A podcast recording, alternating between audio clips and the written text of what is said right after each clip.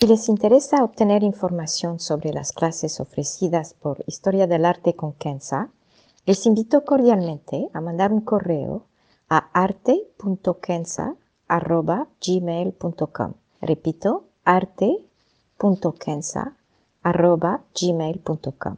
Muchas gracias. I'm Sandra, and I'm just the professional your small business was looking for. But you didn't hire me because you didn't use LinkedIn jobs. LinkedIn has professionals you can't find anywhere else, including those who aren't actively looking for a new job but might be open to the perfect role, like me. In a given month, over 70% of LinkedIn users don't visit other leading job sites. So if you're not looking on LinkedIn, you'll miss out on great candidates like Sandra.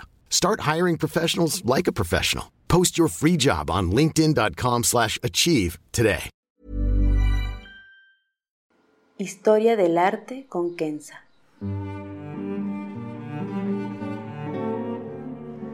Una serie sobre el arte a través de la historia y las culturas. Se presentarán obras que trascienden el tiempo por su belleza y por lo que nos cuenta. Obras que encienden el asombro.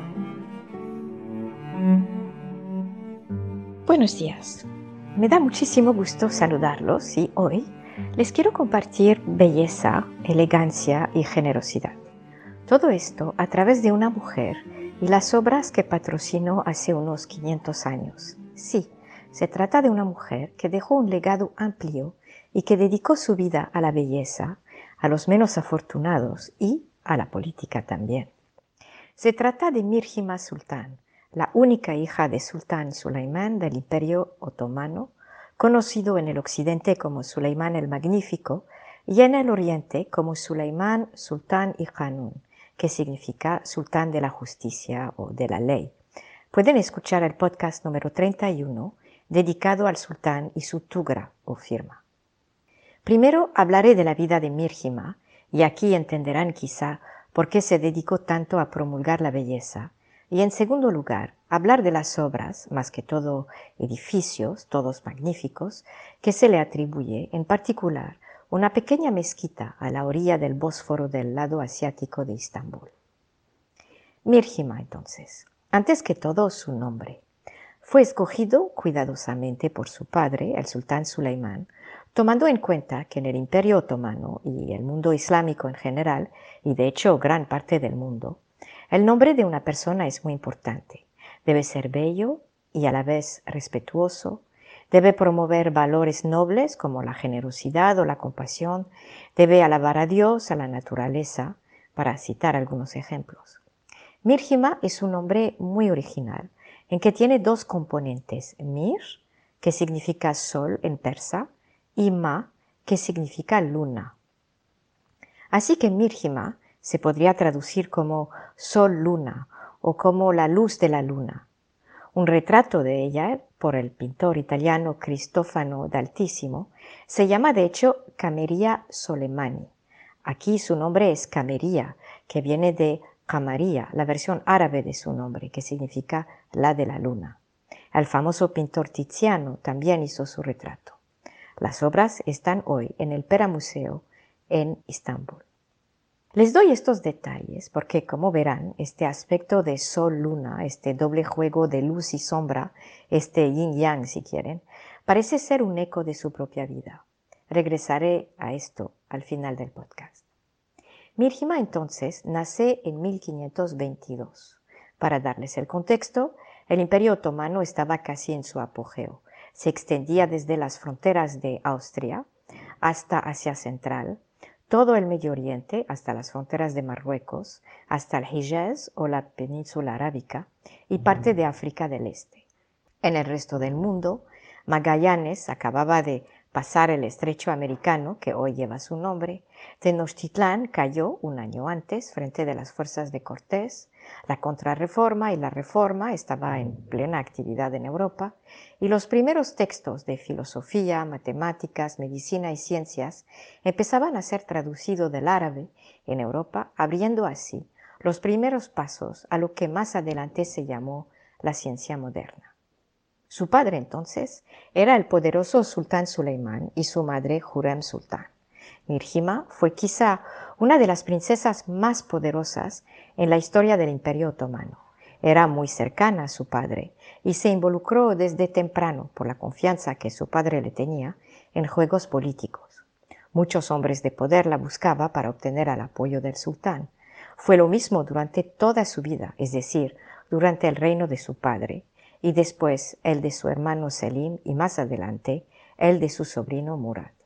Historias abundan sobre su poder y se sabe, para darles un toque conocido quizás a ustedes, que intervino con su padre para liberar a una persona detenida por actividades ilícitas, pero que era miembro de la corte de Catarina di Medici.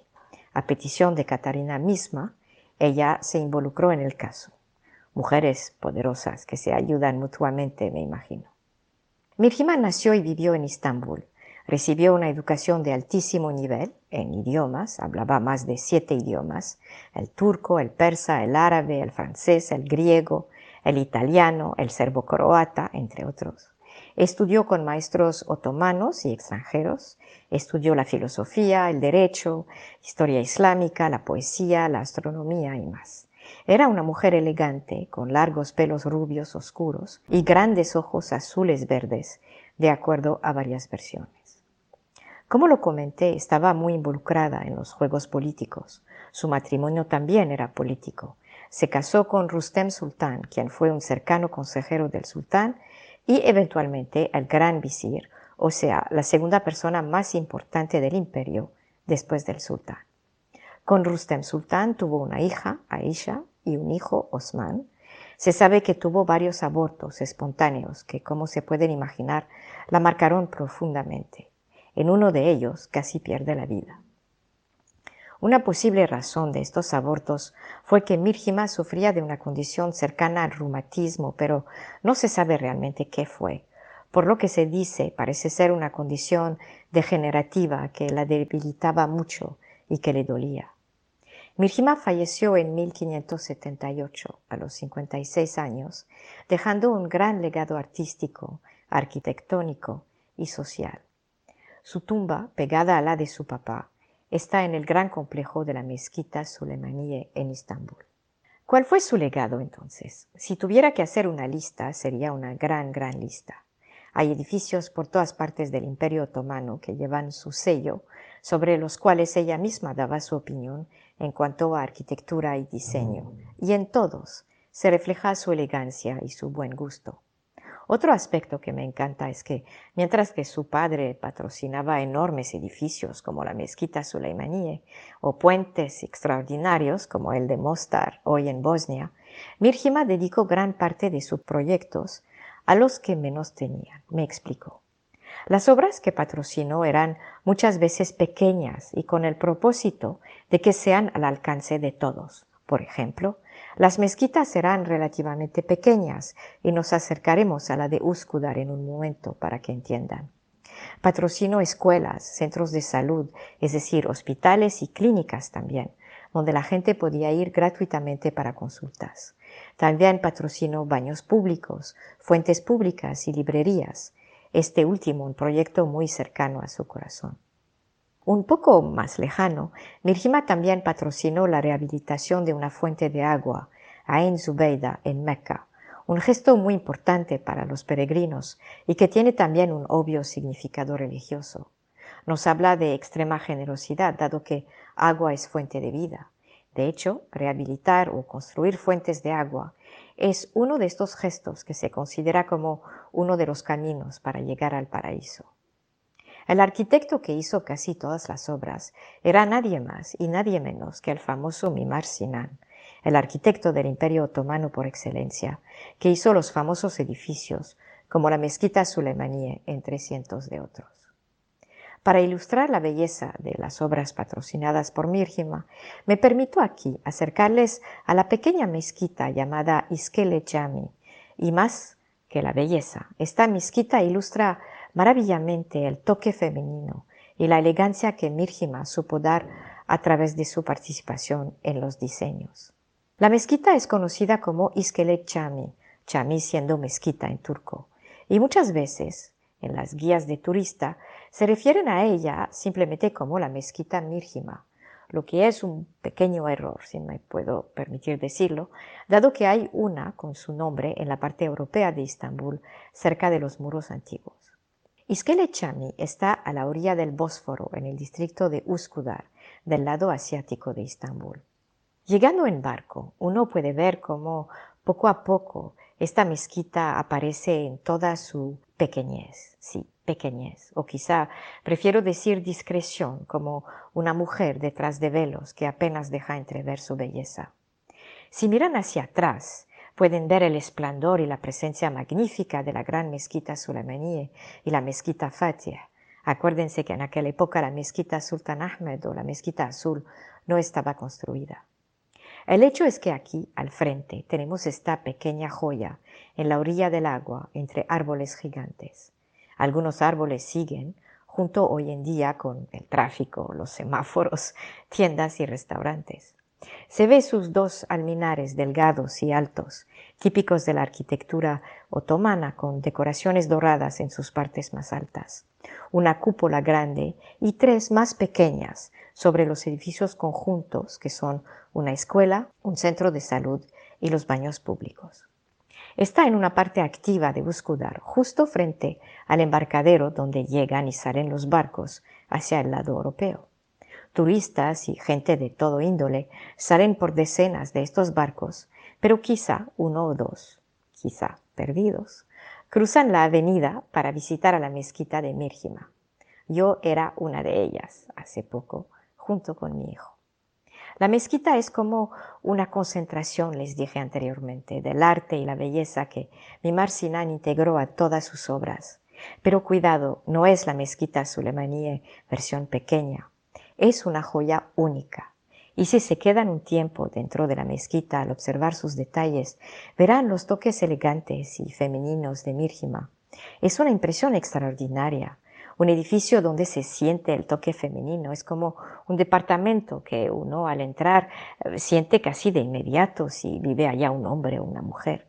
Pero en este caso se trata de un edificio con un propósito religioso y quizá por eso es tan especial. Lo que marca de inmediato al entrar es la luz que pasa por los vitrales maravillosos de sus ventanas. Me gusta pensar que Mirjima misma escogió los rojos y los verdes y los azules de estas ventanas. La luz es discreta y alegre a la vez. Los colores juegan a través de todo el edificio. Las paredes son de piedra y los techos pintados de blanco, con decoraciones y caligrafía que retoman los colores de los vitrales sin ser chillante. Hay otro toque de extrema elegancia en los arcos que son hechos de trozos de mármol blanco y verde pálido, realmente excepcionales. El minbar y el mirhab, es decir, el lugar donde el imam da la práctica del viernes, y el lugar que orienta hacia la Meca, están hechos de mármol también, un mármol gris que no quita nada al juego de colores del verde, azul y rojo. Hay una armonía excepcional y hace sentir uno muy a gusto. Quizá que el toque de la alfombra roja ayuda y no sabemos qué tapetes tenían originalmente, pero el hecho es que los colores, la luz, la sencillez de su gran domo único, habla de sencillez, claro, y también de belleza, las características principales de la elegancia. La mezquita y todo el complejo era para el pueblo, los habitantes de Uskudar, para los cuales las grandes mezquitas y los centros de poder se quedaban del otro lado del Bósforo. Algunas familias de ricos comerciantes y terratenientes iban a la mezquita los viernes, pero en general y de manera cotidiana era para la gente humilde. Allá recibían atención médica, sus hijos tenían acceso a una educación básica y claro, podían usar los baños públicos. Y aquí estoy hablando obviamente de los hammams o lo que algunos llaman los baños turcos o árabes.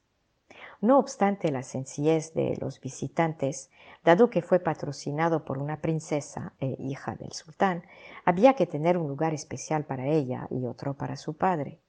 De hecho, hay una especie de balcón de madera a lo largo de la parte trasera de la mezquita, es decir, encima de la puerta principal al entrar.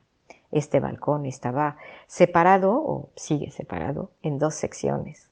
Una sección Está cerrada con madera cincelada, reservado a la princesa y todas las mujeres. Allá ella podía rezar en toda tranquilidad sin ser vista. Ella podía ver a todos y el público solamente podía quizá entrever los colores de su vestido. La segunda sección del balcón está abierta y era el lugar reservado al sultán, el padre de Mirjima, en las ocasiones en que venía a rezar. El sultán, en este caso, no lideraba las oraciones y se quedaba atrás, pero elevado, por así decirlo. Para concluir, podría aludir a todas las especulaciones alrededor de Mirjima y de la mezquita. Dicen que el arquitecto Mimar Sinan estaba enamorado de Mirjima y frente al rechazo del sultán al pedirle su mano, se quedó muy triste y entonces vació, por así decirlo, vació todo su corazón en la construcción de la mezquita. La hizo la más bella y la más refinada que podía y hasta dicen que diseñó las tres pequeñas cúpulas y sus pequeños edificios como una falda rodeando el edificio principal de la mezquita. Se especula también que el marido de Mirjima, Rustem Pasha, quien era un hombre muy poderoso, llegando a ser el gran visir, era, algunos dicen, muy feo, con una piel marcada por la enfermedad. Otros hasta especulan que tenía lepra. De estas especulaciones podríamos pensar, si somos románticos, que Mirjima frente al amor imposible y a la realidad política, y quizás a la fealdad de su marido, y lo siento decirlo así, decidió dedicar su vida a promover la belleza. Frente a la oscuridad, quería crear luz y ofrecerla a los que menos tienen. Sería de hecho una buena ilustración de su nombre. Sol y luna, luz de la luna, la que ofrece luz en una noche oscura. Y sería una manera muy bella de acabar este podcast, pero la realidad no fue tan ideal. Mirjima era una mujer poderosa, con muchos medios. Era una pieza clave en la administración de Sulaimán, su padre. Participó en peleas entre príncipes para el poder después de la muerte de su padre. Es una mujer que ordenó asesinatos. Era también una mujer de negocios, al crear una fundación que financiaba la compra de material básico para la Armada Naval Otomana. Al final, y entre nos, me quiero olvidar de todo esto y prefiero simplemente recordarme de la armonía, la elegancia de la mezquita en Uskudar. Y quiero hacer énfasis en que es un edificio único en mi experiencia y mis viajes, porque se siente de manera casi palpable el toque femenino, algo realmente muy raro y muy precioso cuando se trata de un edificio religioso. La última vez que visité la mezquita estaba vacía me quedé un tiempo entre los juegos de colores y de luz, mirando el techo alto y la bella caligrafía. Un gatito entró y se sentó a mi lado con esta elegancia tan particular de los felinos. La elegancia me rodeaba y la serenidad también. Tashakur Muchas gracias.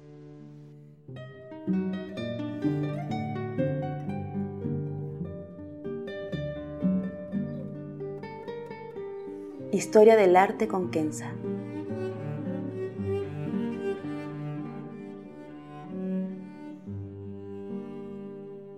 Para ver las obras que se presentan en este podcast y a la vez descubrir otras que podrían despertar su asombro, les invito a seguirnos a través de la cuenta Instagram Historia del Arte con Kenza.